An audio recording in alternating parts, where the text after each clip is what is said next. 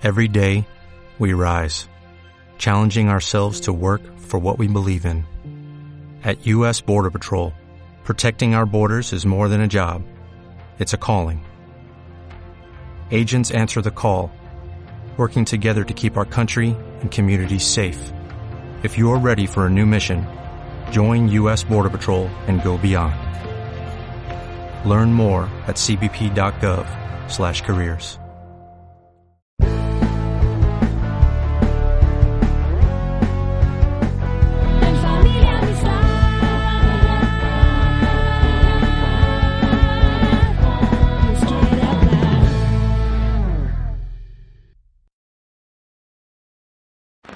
Alejandro, pásale. Espero que tú pienses lo mismo de mí. Alejandro es un empresario, es un hijo de Dios y le sirve a Dios.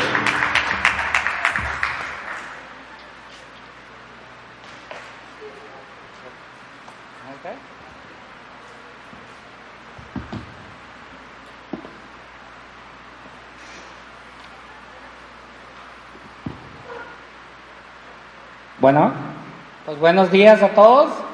Este, muchas gracias. Pues para los que no me conocen, mi nombre es Alejandro Maldonado. Eh, primeramente soy cristiano, soy esposo de una bella mujer, Sara Patricia. Tengo tres hijos maravillosos.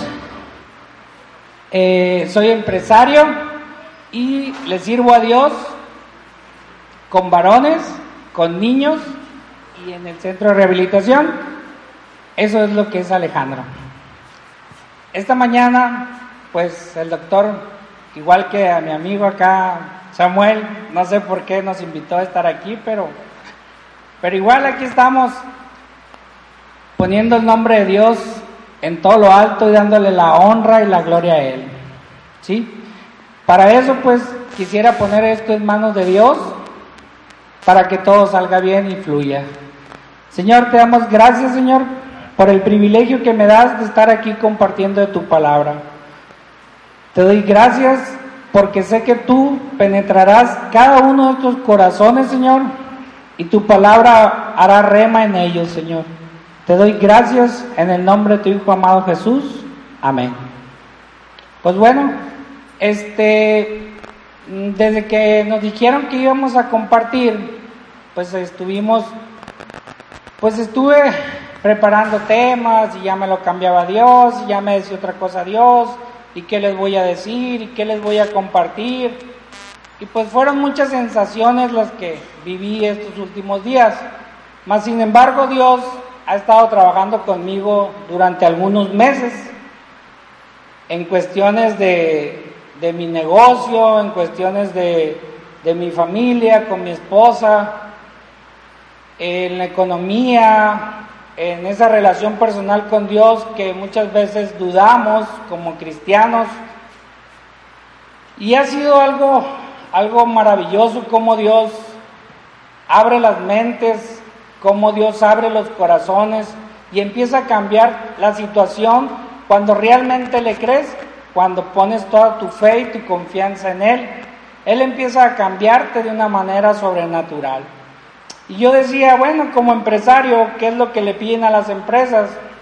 Al inicio dice, pues, eh, que tienes que tener objetivos, que tienes que tener misión, visión y todo eso que hablan las empresas. Y yo dije, bueno, pues, ¿qué es una visión? Pues una visión viene siendo un sueño puesto en acción en el ámbito empresarial. Y si lo traducimos al, al, mundo cristiano, pues el sueño es nuestro futuro, es lo que nosotros queremos llegar a alcanzar o a donde queremos llegar, y ese le pertenece a Dios. Y el ponerlo en acción nos corresponde a nosotros en el hoy. Tenemos que empezar a hacer las cosas.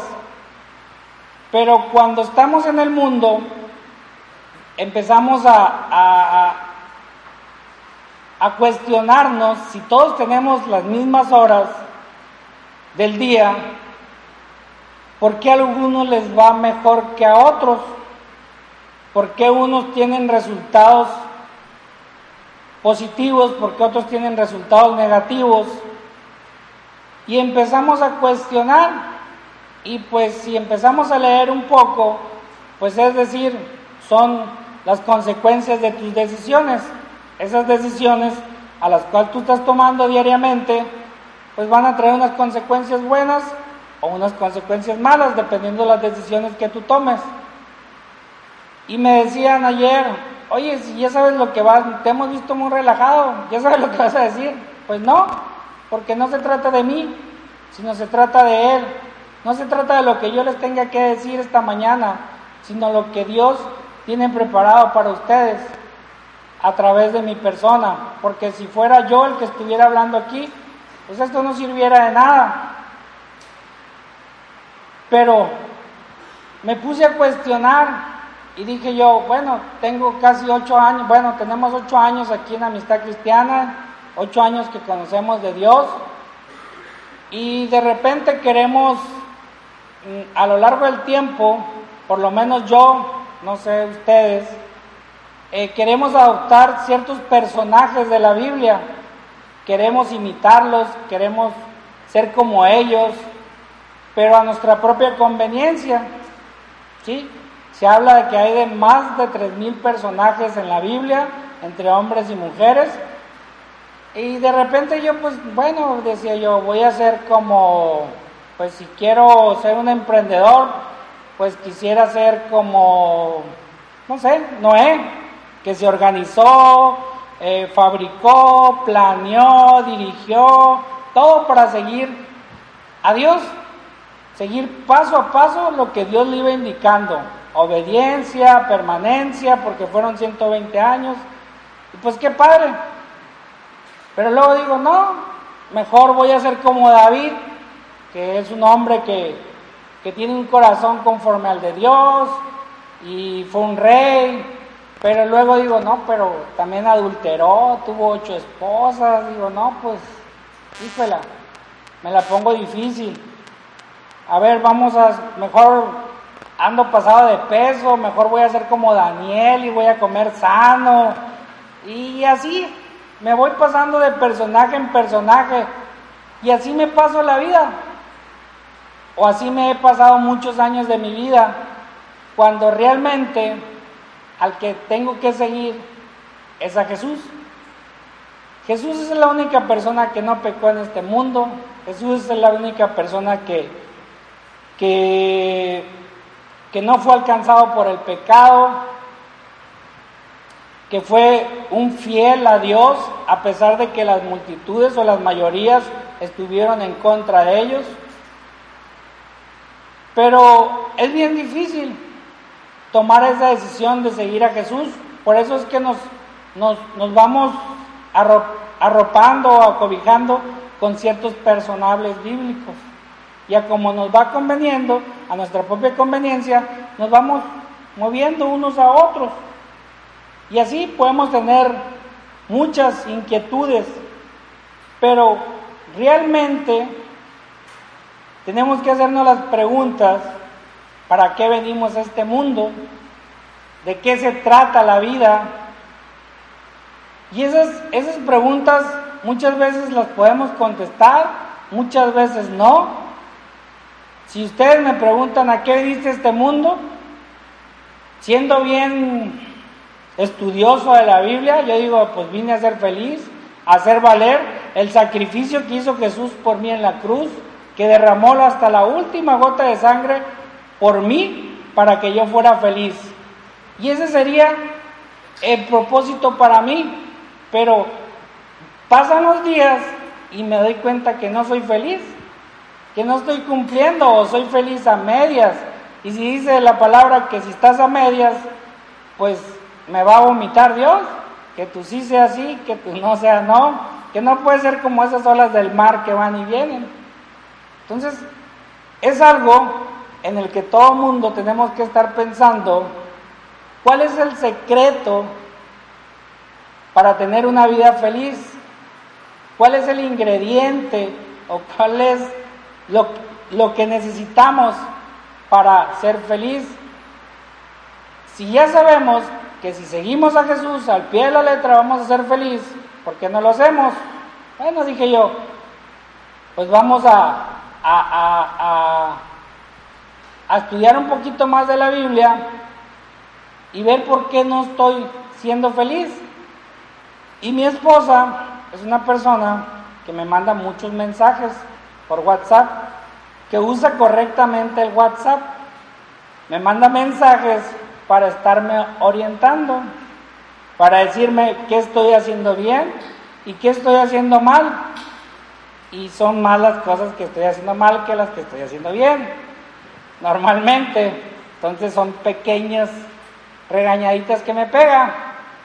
Y el domingo anterior, pues me quedó bien claro en la palabra de mi amigo Samuel, de que ellas son unos radares, ellos, ellas son las que perciben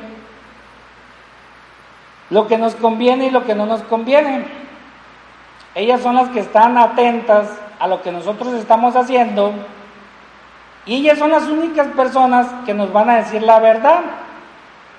Ellas son las únicas personas, nuestras esposas, que nos van a decir realmente cómo nos vemos, cómo nos comportamos, cómo somos en la vida, porque las demás personas como quieren obtener algo a cambio o no quieren obtener algo a cambio, pues te dicen dependiendo de la situación, pero nuestras esposas, al ser nuestras ayudas idóneas, más mi esposa que conoce la palabra de Dios, que sabe cuál es su, su papel en la vida, de estarme ayudando constantemente para que salgamos adelante como familia, pues me dijo, ¿sabes qué? Estás corriendo tras el viento. me dijo. Así me dijiste, ¿verdad? No estás haciendo nada. Estás haciendo mucho, te estás desgastando mucho, viajas mucho, trabajas mucho, pero pues realmente, ¿qué es lo que tenemos? ¿En dónde estamos parados?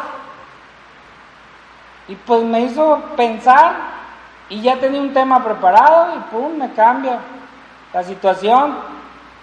Y yo digo, bueno, pues si yo digo, si Dios me plantó aquí o Dios me plantó acá, pero si al final no tengo nada, no soy convincente con lo que estoy haciendo, con lo que estoy diciendo y con lo que estoy pensando, pues no soy una persona íntegra y las personas íntegras son las que les agradan a Jesús. Entonces yo digo, bueno, pues entonces, ¿qué es lo que voy a hacer? Ya sé, dije. Le voy a preguntar al hombre más sabio del mundo. ¿Al doctor? Ah, no, no, al doctor no es. Sí. Pues dije yo, pues vamos a preguntarle al hombre más sabio que ha tenido la historia según la Biblia, que es Salomón, hijo de David, que escribió un libro precioso, que también mi esposa me lo mandó por un mensajito, que se llama Eclesiastés. Y lo empecé a leer.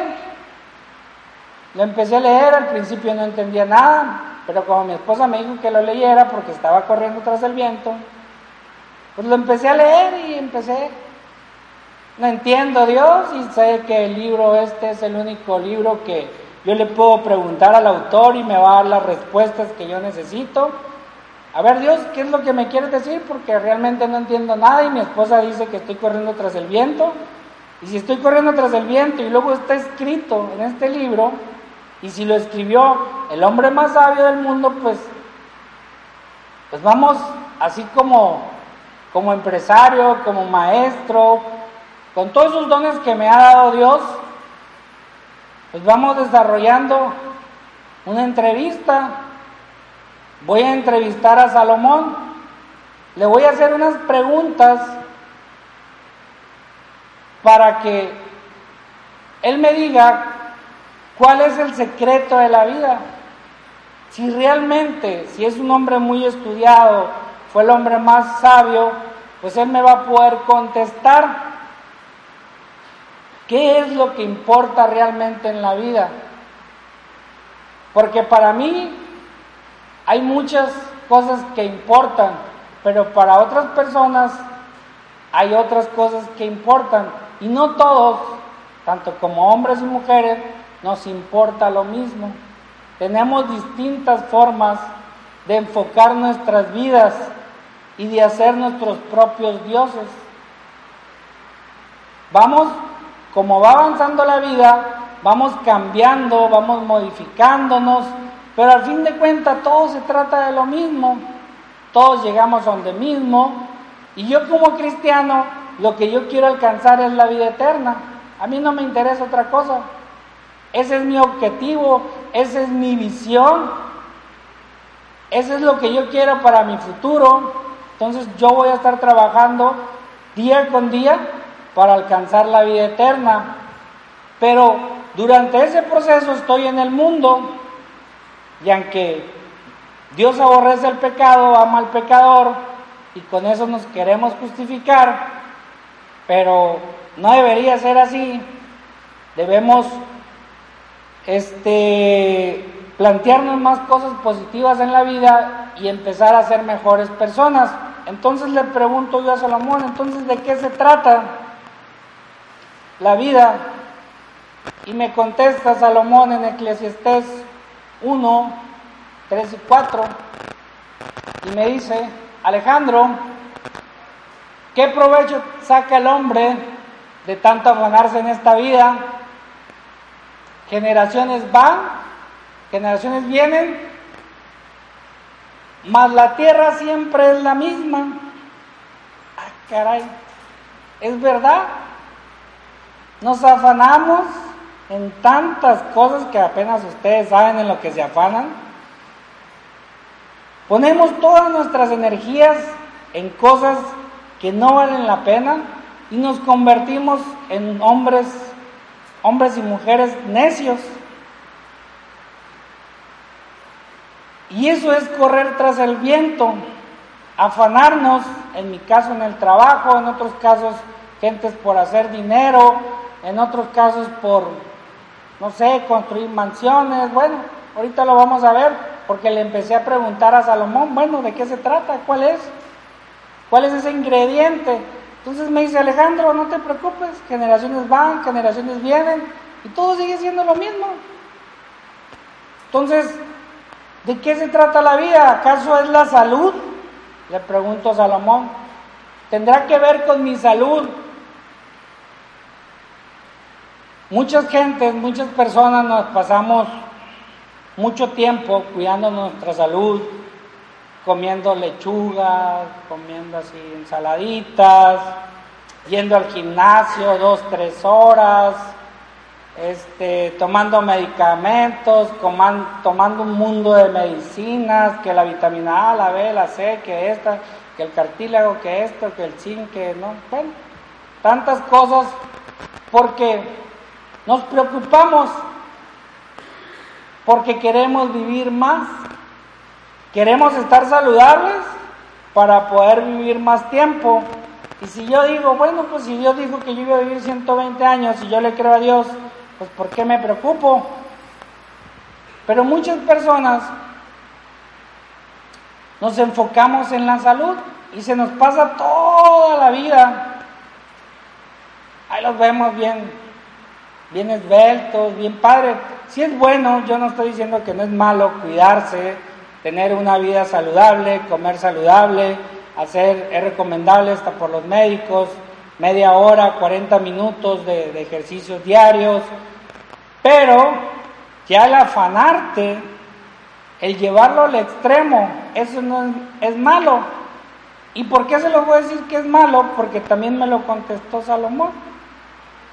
Ahí mismo en ese libro, en Eclesiastés 6.3, me dice, si un hombre tiene 100 hijos y vive muchos años, no importa cuánto viva, si no ha saciado las cosas buenas, ni ha llegado a, re- a recibir sepulturas. Yo digo que, que un abortivo vale más que él.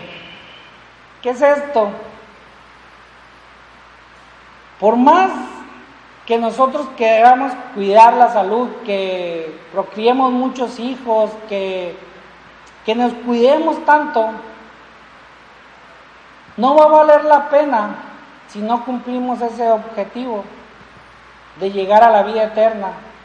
Si por estar en el gimnasio yo no, yo no le dediqué tiempo a Dios, yo no le dediqué tiempo a mi esposa, yo no le dediqué tiempo a mis hijos, yo no le dediqué tiempo a mi vida, pues de nada va a servir esto, de nada no va a valer la pena. Y lo está diciendo Salomón, él lo habla como algo, en otras versiones habla como que, pues de que te puedes esforzar mucho por estar bien saludable, pero le dedicaste mucho tiempo y estabas en, no sé, caminando y te resbalaste y te caíste y, ahí quedaste. Entonces, ¿de qué valió la pena esforzarte tanto por hacer un físico así muy bien dado, por estar esbelto, por, no sé si en un resbalón o simplemente te chocaron por detrás, choque mínimo, te pegaron en la defensa, te desnucaste y ahí quedaste. Pero estaba saludablemente. Y por estar dedicando tantas horas, pues te perdiste la vida eterna. Bueno, le digo, si no es la salud, pues entonces, ¿qué es? ¿Acaso es la educación? Muchas personas, me incluyo, pasamos mucho tiempo estudiando. Yo soy contador público, tengo maestría en administración, y si no hubiera conocido de Dios, yo creo que ahorita tuviera un doctorado y no sé qué tantos, hubiera seguido estudiando. Pasaba tiempo y tiempo y tiempo estudiando y desaprovechando las cosas que la vida me estaba dando. Nació mi hija y fui al sanatorio y le digo, ¿estás bien, mi amor? Sí, ah, bueno, nos vemos porque tengo clase de maestría. Y ahí la dejé, recién sanada mi bebé. Mi esposa cuidándome de, este, delicada porque había sido por cesárea. Son cosas que muchos de nosotros le dedicamos tiempo a estar estudiando, a estar cultivando nuestras mentes porque creemos que con el estudio nos van a ver diferentes. En mi caso, de venir de una familia disfuncional, yo pensaba que con una licenciatura pues me iban a tratar diferente. Pues ya no iba a ser el, el ciudadano de tal colonia, de tal barrio, sino ahora iba a ser el licenciado, el contador. A muchos le preguntan, ¿y tú quién eres? ¿O qué haces? ¿Qué eres? Soy doctor. Bueno, pues soy contador. Pero realmente hacemos una forma de vida el ser doctor o ser contador o ser licenciado. Pero realmente no eres eso. Realmente eres una persona, realmente eres un hijo de Dios que tiene mucho más funciones que solamente ser abogado o médico o licenciado o contador. Dios te facultó de muchas otras cualidades y te dio muchos otros talentos. Si tú lo usas, el estudio, si tú usas el estudio para sentirte bien, estás equivocado. El estudio o el conocimiento es un medio para lograr un fin. Simplemente es una forma de trabajo que no tiene que delimitar tu vida y tu personalidad. Porque tú puedes ser doctor, mas sin embargo puedes hacer otras actividades. El ser doctor, el ser licenciado, el ser abogado.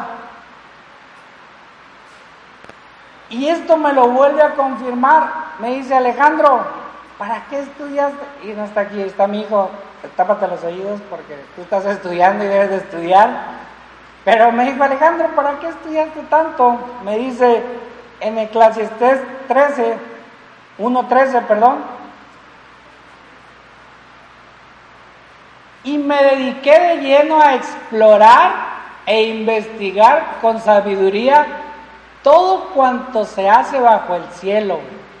Penosa tarea ha impuesto Dios al género humano para abrumarlo con ella. casi, casi estás perdiendo el tiempo. O sea, Dios como que nos puso esa tarea, si lo usamos como forma de reconocernos en nuestra sociedad, pues estamos perdiendo el tiempo. Ahí mismo me dicen en uno, en Eclesiastés 1.18, me dice, francamente Alejandro, mientras más sabiduría adquieres, más problemas tienes. Mientras más sabe uno, más se sufre. Y es la verdad. Porque muchos, o se supone, ¿no? Ahí los doctores me van a decir, según esto todos tenemos cáncer. Pero si tú nunca te enteras que tienes cáncer, puedes vivir toda tu vida. Nunca vas a morir de eso, vas a morir de otra cosa. Pero como ya sabes que tienes esa enfermedad, le mandas un mensaje a tu mente y empiezas a sufrir, empiezas a, a, a, a, desgastar tu vida, a enfocarte en cosas que realmente no valen la pena. ¿Por qué? Porque estás usando el conocimiento no como un medio para lograr un fin, sino como un fin. Y eso, te dice Salomón, no es bueno. Ah, caray, digo yo, pues Salomón, ayúdame porque si realmente necesito decirle a familia amistad cuál es el secreto. No sé, o cuál es el secreto para la vida, porque si sigo así, pues a lo mejor mi esposa me va a pedir el divorcio, mis empresas van a fracasar, y todo lo que yo hago, emprenda, pues me va a estar saliendo mal. Entonces, ¿qué es ese ingrediente, Salomón? ¿Acaso es el placer? Ah, qué padre es el placer. Qué feliz fuera yo comiendo todo lo que yo quisiera. Así como cuando veo esos gorditos que se sirven tres platos y sin, sin culpa alguna se los avientan todo. Una vez estaba en la casa de un amigo mío, no voy a decir nombres porque a lo mejor aquí están sus parientes, y creo que sí. Pero se sirvió tres platos y le dije, no, yo ya comí, gracias, no, los tres son para mí. Hijo". ¿Eh? Qué padre, digo yo, esos placeres, irte de vacaciones, estar sin trabajar, para mí sería un placer apagar el teléfono, que nadie me moleste. Yo le envidio a mi hermano, el que vende tacos, porque no tiene teléfono. Nunca lo podemos este, localizar porque él vive a gusto, feliz, él no se entera de nada. Dice, yo vendo tacos, yo para lo que quiero voy, compro mi materia prima, vengo y la preparo vengo y la sirvo. ¿Para qué quiero un teléfono? Yo vivo mi vida feliz, sin un teléfono, ya no me hablan para estarme preocupando ni para estarme mortificando. Pues ese es un placer que Él se da. Muchos tenemos placeres diferentes, puede estar en los deportes, nos vivimos, incluyéndome, tengo tres equipos de básquetbol y ahí paso gran parte de mi vida cuando mi hija me necesita, mi esposa me necesita, en momentos en que yo de- debo estar con ellos, pues yo estoy en las canchas, con mis hijos, con mis dos hijos, a lo mejor la única relación que tengo, la única plática que tengo es de básquetbol, pero no toda la vida se trata de básquetbol. Hay muchos temas que tenemos que abordar, como el noviazgo, su vida, qué es lo que van a hacer de grandes, y tantas cosas que tengo que abordar con mis hijos. Aunque yo sé que son buenos hijos y que gracias a familia amistad me lo están educando, yo no tengo que permitir eso. No me los pueden educar, ese es mi trabajo. Yo soy el sacerdote, yo soy la cabeza de la familia. Ese trabajo a mí me corresponde, pero muchas veces por estar en la zona de confort, en los placeres, creyendo que esa es la vida, muchos dicen, puta, qué buena borrachera me pegué anoche. Si vieras con todo, todos los placeres. ¿Y creen que eso los va a llevar a trascender? Sí, en la noche fuiste el rey de la fiesta, pero al otro día, la cruda, sin dinero, y cuántas tantas cosas, que es lo que le decía al principio, las decisiones que tomamos tenemos consecuencias buenas y consecuencias malas. Entonces Salomón le digo, ¿de qué se trata? Si no se trata de la salud, si no se trata de la educación, tampoco del placer, ¿de qué se trata Salomón? Y Salomón me, corre- me, me responde acerca de los placeres, me dice en Eclesiastés 2, 1, 2, me dice, me dije entonces, vamos pues, haré la prueba con los placeres y me daré la gran vida. Pero aún, pero aún esto resultó un absurdo. A la risa la considero, la considero una locura. En cuanto a los placeres, ¿para qué sirven? Y esa es la verdad. El hombre más sabio del mundo me está diciendo, ¿para qué te sirven los placeres? Cuando vienes de vacaciones necesitas vacaciones para las vacaciones, porque llegas más cansado, metes la tarjeta, ahorita estoy pagando las vacaciones de hace tres años todavía, o más o menos dos años, la metes a 24, 36 meses sin intereses. Entonces, ¿de qué te sirve ese placer? Me dicen, ¿vamos de vacaciones este año? No, todavía me faltan dos años para pagar las otras vacaciones. Hasta que no las pague, pues vamos a poder volver a salir de vacaciones. Entonces, tampoco sirven los placeres. Entonces, ¿de qué se trata? ¿Cuál es ese ingrediente? Ya sé, dije yo, entre mí, que ese es el que me fascina, el dinero. A todos nos fascina el dinero. Ese debe ser el ingrediente secreto de la vida. El tener dinero.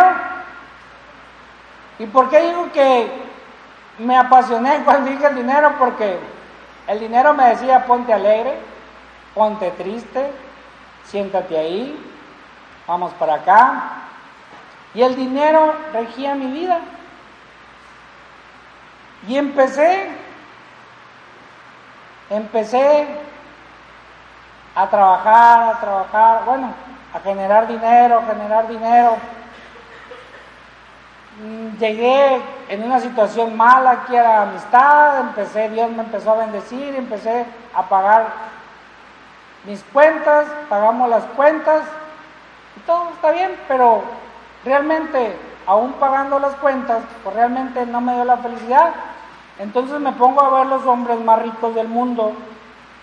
Me fui a la revista Forbes y empiezo a ver a los hombres, y ahí viene un mexicano que es Carlos Slim, que es cristiano también, y a varias personalidades, y empiezo a ver sus vidas y veo cómo todos esos personajes, aunque tengan todo el dinero del mundo,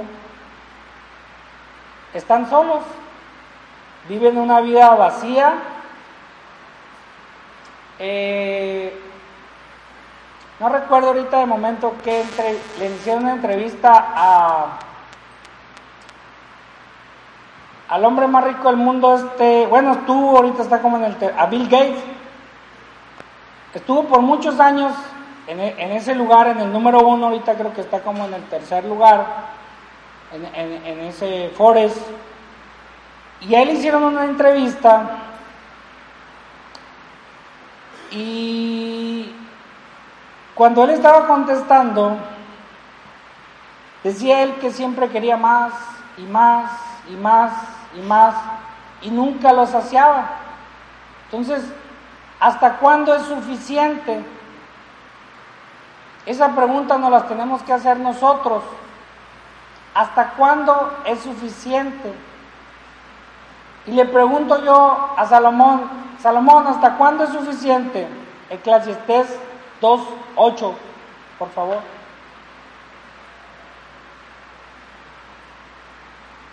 Amontoné oro y plata y tesoros que fueron de reyes y provincias. Me hice de cantores y cantoras y disfruté del deleite de los hombres, formé mi propio harem. Y todo esto no fue suficiente.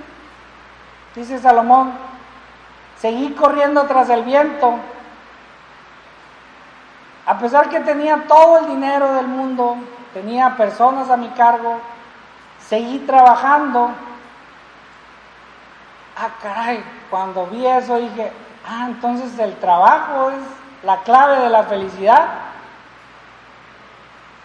Porque a pesar de que ya tenía conocimientos y dinero y todo, seguía trabajando y así es uno. Empieza a trabajar, a trabajar. Nosotros llegamos a salir de las deudas por, por querer emprender nuevos negocios, por no quedarnos quietos, como dice la palabra. Ya estamos bien, empieza a disfrutar a tu esposa, empieza a disfrutar a tus hijos, empieza a tener más relación con Dios, empieza a servirle más a Dios. Eh, ya, ya te estoy dando lo suficiente, Dios te empieza a bendecir, pero nosotros somos testarudos, queremos más y más. Tenemos una casa con tres cuartos, no, pues somos cuatro, somos cinco en la familia, eh, pues dos niños, dos de la familia están en un solo cuarto, pues hay que hacer otro cuarto. Y tenemos que trabajar más para hacer otro cuarto. Y luego ya tenemos la casa con cuatro cuartos. Y luego ya mm, la vecina me saca la lengua acá, que paso. No, pues ya a irnos de este barrio. No, pues ya. Y tienes que trabajar más. Y luego el teléfono ya está lento. Espérate, es un iPhone 6. No, pero es que ya salió el 8, papá. No sabes, el X, ¿cómo está? Gracias a Dios mis hijos no son así. Gracias a Dios. Mis hijos son conscientes y a lo que les voy comprando, de hecho yo soy el, necio porque yo les voy comprando. Me dice mi esposa, bueno, si ahorita le estás regalando eso, pues cuando tengan, no sé, 18, 20 años, ¿qué les vas a regalar? Te estás poniendo tú mismo la, la canasta más alta, te, te estás poniendo la soga al cuello, porque ellos no te están pidiendo y tú le estás dando. Y eso hace que yo trabaje más. ¿Por qué? Porque si está la casa más grande, pues hay que refrigerarla y hay que pagar más luz. Si está la casa más grande, ya no le alcanza el tiempo a mi esposa para que ella sola la limpie, tiene que contratar una sirvienta. Y así sucesivamente. Empiezas a, a crecer. Hace un año, dos años ya queríamos comprar pues una mansión con alberca y, ya, esta, la señora Tere fue con nosotros a, a verla y, y te quedas tú, si la puedes pagar, pues a lo mejor sí, pero si a lo mejor hubiera tomado esa decisión en aquel tiempo, ahorita, yo creo que me anduviera suicidando, porque uno no piensa a futuro, más como cristiano que dice uno, pues el futuro le pertenece a Dios. Y si yo le sirvo a Dios y si yo le soy fiel a Dios, Dios me va a respaldar. Sí, pero en el transcurso tomamos decisiones que no le gustan a Dios. En el transcurso, en el proceso ese famoso que no sé cuándo se termina, que yo quisiera que terminara ya en mi vida y que ya fuera un cristiano como todo, con todo el esplendor de la palabra, así un cristiano que dice, ay, es que estoy en el proceso, con eso nos justificamos los, los cristianos. Cometemos errores, estamos en el proceso. Si yo hubiera agarrado esa casa y que sí nos alcanzaba, dijimos, bueno, damos esto, vendemos esto y nos vamos a esto, pero nos va a quedar una mensualidad de tanto, pero sí, cada quien iba a tener su cuarto, tenía hasta mesa de billar, tenía mi oficina, alberca, bueno, era un caserón que wow. Pero ahorita estuviera wow. ahorita estuviera, no sé, no sé dónde estuviera. Pero gracias a Dios, Dios nos pone líderes, nos pone gente a nuestra, en nuestras vidas y nos hicieron algún comentario, el cual, gracias, el cual nos sirvió, a ver, ahí te lo doy, te lo. Nos sirvió para tomar la decisión más adecuada, de decir, nos quedamos donde estamos, no somos árabes, nuestros hijos no se van a quedar con nosotros, van a crecer y se van a ir, Y de repente esa mansión nos va a quedar demasiado grande. Si tú como empresario, como negociante, consideras que es una oferta y la vas a usar como negocio, es decir, es una muy buena oferta, la vas a comprar, se van tus hijos y la vas a vender y vas a hacer una buena inversión. Si es así, adelante. Pero como no era así, pues nos quedamos herecitos y fuimos obedientes. ¿Por qué? Porque la obediencia trae bendición. Y Salomón me está dando la razón. En Eclesiastés 2, 4, del, del 4 al 7, nos dice, realicé grandes obras, me construí casas, me planté viñedos, cultivé mis propios huertos y jardines, y en ellos planté toda clase de árboles frutales. También me construí aljibes para irrigar los muchos, para los muchos árboles que ahí crecían. Me hice de esclavos y esclavas y tuve criados y mucho más ganado vacuno y lana que todos los que me precedieron en Jerusalén. Mas sin embargo, no fui feliz, dijo Salomón. Seguí corriendo tras el viento. O sea, si Salomón hizo todo eso y dice en el libro de Eclesiastés que aún con todo esto no era feliz, yo decía yo, bueno, pues si las personas entro a la casa de los ricos, ¿para qué quieren seis baños, cuatro baños? ¿Uno para cada quien? ¿O cómo? No, no entiendo yo, porque si los hago para mí, pues yo no creo que los pueda hacer pipí en los siete a la misma vez. No puedo. Entonces nada más ocupo uno. En mi casa hay dos, pues digo yo, pues dijimos nosotros el baño de las niñas y el baño de los niños. Y pues, pero también dos. O sea, yo, yo creo que si estamos juntos, si estamos felices, aunque sea un baño para los cinco, pues va a ser suficiente. Y vamos a dejar de estar corriendo tras el viento, porque si tenemos un baño, pues va a haber menos artículos de limpieza, vamos a gastar menos agua, menos luz, etcétera, etcétera. Yo creo que no, me entienden. Y dije, bueno, pues, ay, caray, Salomón, me la estás poniendo difícil. Todo lo que me gusta no es la felicidad. Bueno, digo yo, pues vámonos al sexo. Y a lo último, leíamos ahorita en, en Eclesiastés 2, 2.8, al final dice, construí mi propio harem. Salomón fue una persona que tuvo 700 esposas, las mejores mujeres del reino, princesas hermosas, porque ahí decía, princesas hermosas y 300 concubinas. O sea, mil mujeres. ¡Wow! Dije yo. Yo no puedo hacer sonreír a una. Me cuesta trabajo. No, no es cierto. ¿Cómo le hizo este hombre para tener mil mujeres?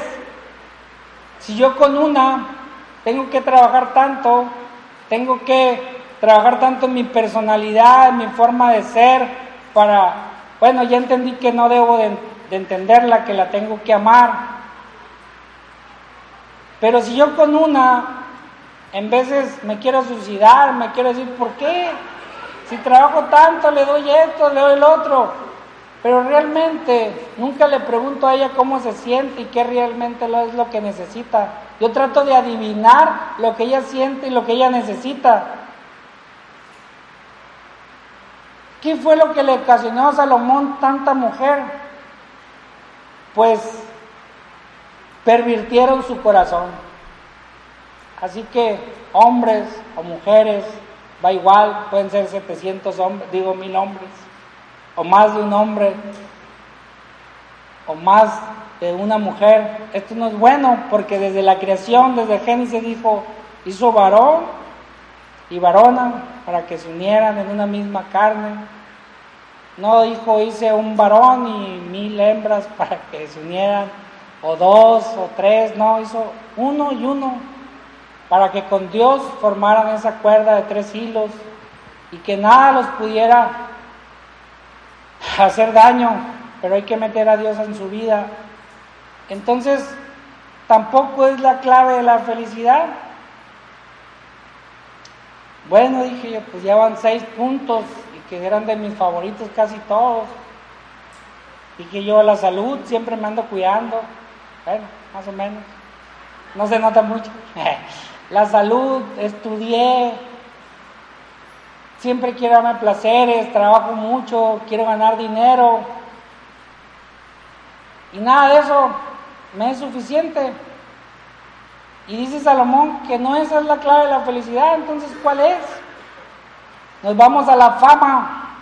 A eso nos gusta mucho, nos gustan mucho los aplausos, que nos reconozcan, que nos hagan sentir bien. Que la gente nos diga que estamos haciendo las cosas bien, que pongan en los grupos del chat, mira, fulanito hizo esto, hizo lo otro. Pero realmente el cono- reconocimiento principal es el que te da Dios. Los demás no importan. Ahorita se los voy a comprobar con Salomón. Esos no importan. Después de Dios, el reconocimiento que tú necesitas es el de tu esposa y el de tus hijos. Después de cómo te mira Dios, cómo te mira tu esposa y cómo te miran tus hijos. Después de Dios, después de tu esposa y tus hijos, cómo te miran tus empleados, tus trabajadores o tus compañeros de trabajo. Eso es lo que realmente importa. Lo demás es vanidad y es correr tras el viento. En Eclesiastés 9, 2.9, perdón, ahí nos dice Salomón, me engrandecí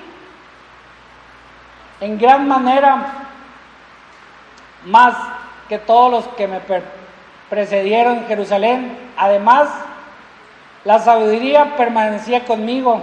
O sea, era el mejor, el más grande y todavía sabio.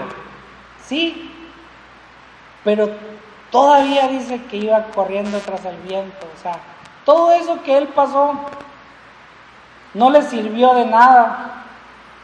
No le sirvió para encontrar ese secreto de la felicidad.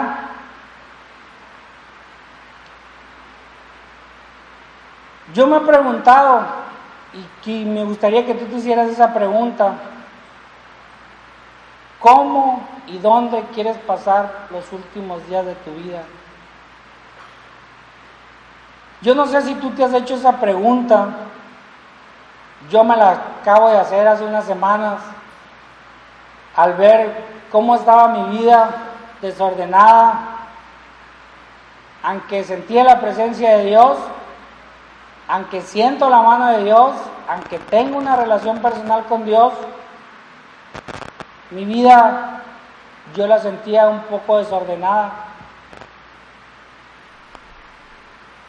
Yo dije, ¿cómo quiero vivir los últimos días de mi vida? Yo no quiero estar como muchas personas que en los últimos días de su vida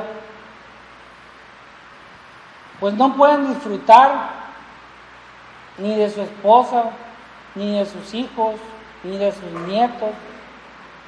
Aunque hayan acumulado muchas riquezas, aunque hayan tenido muchas esposas, yo tengo ejemplos muy claros. Mi papá se casó varias veces y ahora en este mes fue su cumpleaños y nadie fue ni a felicitarlo.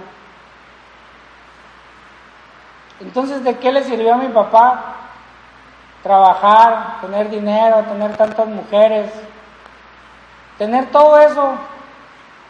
Pues no les, no, no, no nos sirve de nada. El dinero, el dinero puede comprar una casa, mas no puede comprar una familia. Te puede comprar la medicina, mas no te puede comprar la salud. Te puede comprar drogas, pero no felicidad. Entonces, ¿de qué sirve todo esto? ¿Dónde quieres pasarte los últimos momentos de tu vida? ¿Dónde piensas o si no has pensado, si no te has imaginado, no te has hecho esta pregunta? Si te pones a leer un poquito las estadísticas, el 90% de las personas, los últimos días de nuestras vidas las pasamos en una cama de un hospital. Y aquí hay varios doctores que pueden, que pueden confirmar eso.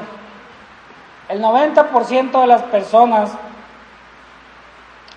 pasamos los últimos días de nuestras vidas en una cama de un hospital. Y lo primero que hacemos cuando entramos a esa cama del hospital es preguntar, ¿y dónde están mis hijos? ¿Dónde está mi esposa? ¿Por qué no están aquí mis amigos? ¿Por qué no están las personas que yo creo que deberían de estar? Porque fue un, es un resultado de las propias consecuencias. Es un resultado de cómo viviste tu vida. Pues cómo quieren que estés tus hijos si te la llevaste trabajando, te la llevaste estudiando. Hay gente aquí que tiene, no sé, 40, 50 años y quiere empezar a estudiar una carrera. Eh, no está bien, yo no digo que está mal. Pero empiézala porque ya tus hijos ya volaron, ya se casaron, ya tienes el tiempo para hacerlo. Pero mientras estén tus hijos chiquitos, ellos requieren de tu atención. No, pues es que yo quiero estudiar el doctorado. Sí, sí quiero, es un anhelo en mi corazón, estudiar un doctorado en ingeniería, psicología industrial, que es cómo piensan mis trabajadores, porque no los entiendo. Pero si me la pongo a estudiar ahorita, mi hijo va a entrar a la universidad y el otro también, y, y ahorita sería una locura ponerme a estudiar. ¿Por qué? Porque simplemente no me verían por el trabajo, ahora por la escuela, y estaría corriendo tras el viento, como decía Salomón. Estaría haciendo no lo correcto. Y en esos últimos días de mi vida, si me fuera bien, estuviera mi esposa a mi lado, porque muchas veces hasta eso perdemos por cuestiones materiales, por cuestiones del mundo. Y la segunda cosa que nos preguntamos ya cuando estamos en la, en la cama de hospital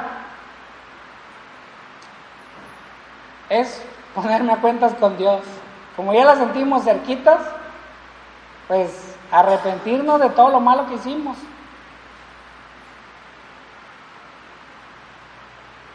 Yo los invito a que no, a que cambien su vida, a que este mensaje les pueda cambiar la forma de pensar. Si el, si el hombre más sabio del mundo no le bastó todo esto, a ti tampoco te va a bastar.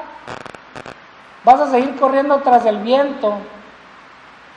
Y así como dice mi director, yo un día voy a estar aquí parado, voy a dar la conferencia, me voy a sentar y aquí voy a quedar. Y yo sé que mi director, ese es el anhelo de su corazón, no va a estar en una cama de hospital, porque esa es la promesa que tiene Dios para mi director. Y cada uno de nosotros tenemos nuestras propias promesas y las tenemos que arrebatar. Me gusta mucho eso lo que dice mi amigo Samuel. Hay que arrebatar las bendiciones. Hay que ir por ellas. Hay que ir a la oración en la mañana. Hay que ir a donde nos inviten a orar por enfermos. Hay que ir a juntarnos a orar por las personas. Hay que invitar a más gente a los pies de Cristo a que conozcan la verdad para que la verdad los haga libres. No debemos estar quietos, pero para eso tenemos que simplificar nuestra vida. Tenemos que hacerla para que nos quede tiempo para todo lo que realmente vale la pena. Tenemos que simplificar la vida, tenemos que hacer una vida más práctica. ¿Por qué? Porque tenemos que tener una vida con un propósito. realmente tú ya tienes el propósito de vida. Yo lo acabo de, de encontrar. Es llegar a la vida eterna, pero no perderme el corazón de mi familia, de mis seres queridos, de las personas que yo amo, pero sobre todo no perder mi corazón. Porque dice que Salomón, a pesar de tener tanto dinero, tanta sabiduría, tantas cosas, se le pervirtió su corazón. Y así fue su papá, tuvo ocho esposas y muchos hijos y tuvieron que contratar a una prostituta para que lo calentara en los últimos días de su vida. Pero eso es, es la enseñanza que nos deja la palabra. Eso es lo que tenemos que evitar. Y entonces, Alejandro, nos vas a dejar con la duda, ¿cuál es el secreto? ¿Cuál es el ingrediente? ¿Qué es lo que nos hace feliz? ¿O qué es lo que nos va a hacer alcanzar la felicidad? Jesucristo fue muy claro y este es el secreto. Ahora sí, que nos Salomón lo menciona, pero no de la manera que lo menciona Jesús. Jesús le dice a sus discípulos, dice, teme y ama a Dios con todo tu cuerpo, con todo tu ser, con toda tu alma y con todo lo que tú eres. Ese es el realmente secreto a la felicidad. Si tú sigues a Cristo con gozo, nunca vas a fallar. Porque si tú eres feliz en Cristo, feliz ese es un sentimiento y los sentimientos son del mundo, pero el gozo que te da Jesús, ese nadie lo va a poder cambiar. Y ese es el secreto. ¿Puedes?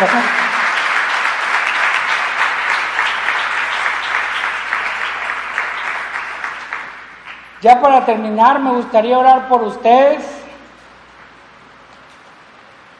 Hacer una pequeña oración.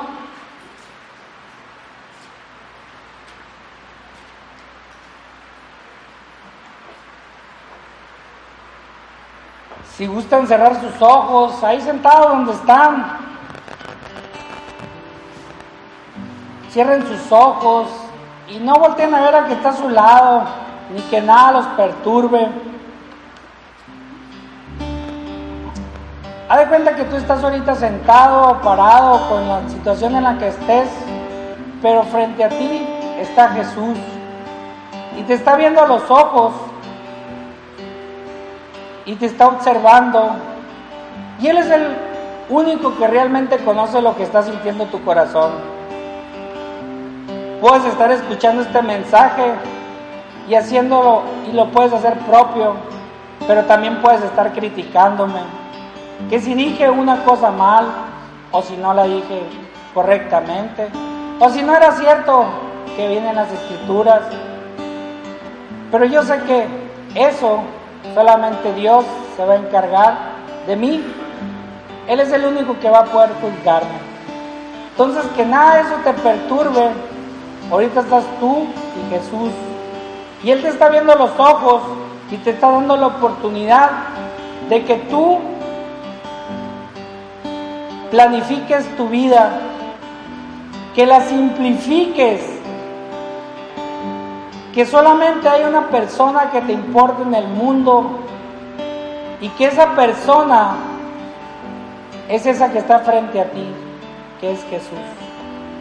Esa persona que te va a cambiar la vida, esa persona que te va a llenar de gozo y que vas a pasar una vida eterna con Él. Es la única persona que te puede ayudar. Señor Jesús, esta mañana yo te doy las gracias por la vida de cada uno de los que estamos aquí presentes, porque sé que tú tienes grandes cosas para cada uno de nosotros y que tu palabra actúa diferente en cada uno de tus corazones. Yo sé que tú los vas a llevar de menos a más, y que tú le vas a dar conforme a, que cambiemos nuestro corazón. Que aunque estemos en el mundo, no, te, no le pertenecemos al mundo, sino te pertenecemos a ti, Jesús. Esta mañana te entregamos nuestro corazón, te entregamos nuestra vida, nuestro cuerpo, nuestra alma y todo lo que somos es tuyo, Jesús. Te pedimos perdón por cada uno de nuestros pecados y te agradecemos porque sé que tú no haces excep- excepción de personas.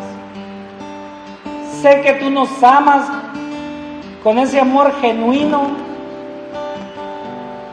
con ese amor que cruza fronteras, que cruza idiomas, que cruza razas, nacionalidades. Ese amor que todo lo puede. Ese es el amor que tenemos ahorita porque tú nos lo has dado, Jesús. Te damos gracias por estar en nosotros, por aceptarnos a pesar de nuestras faltas. Y esta mañana tomamos la decisión de seguirte y amarte por el resto de nuestras vidas. En el nombre de tu Hijo amado Jesús. Amén.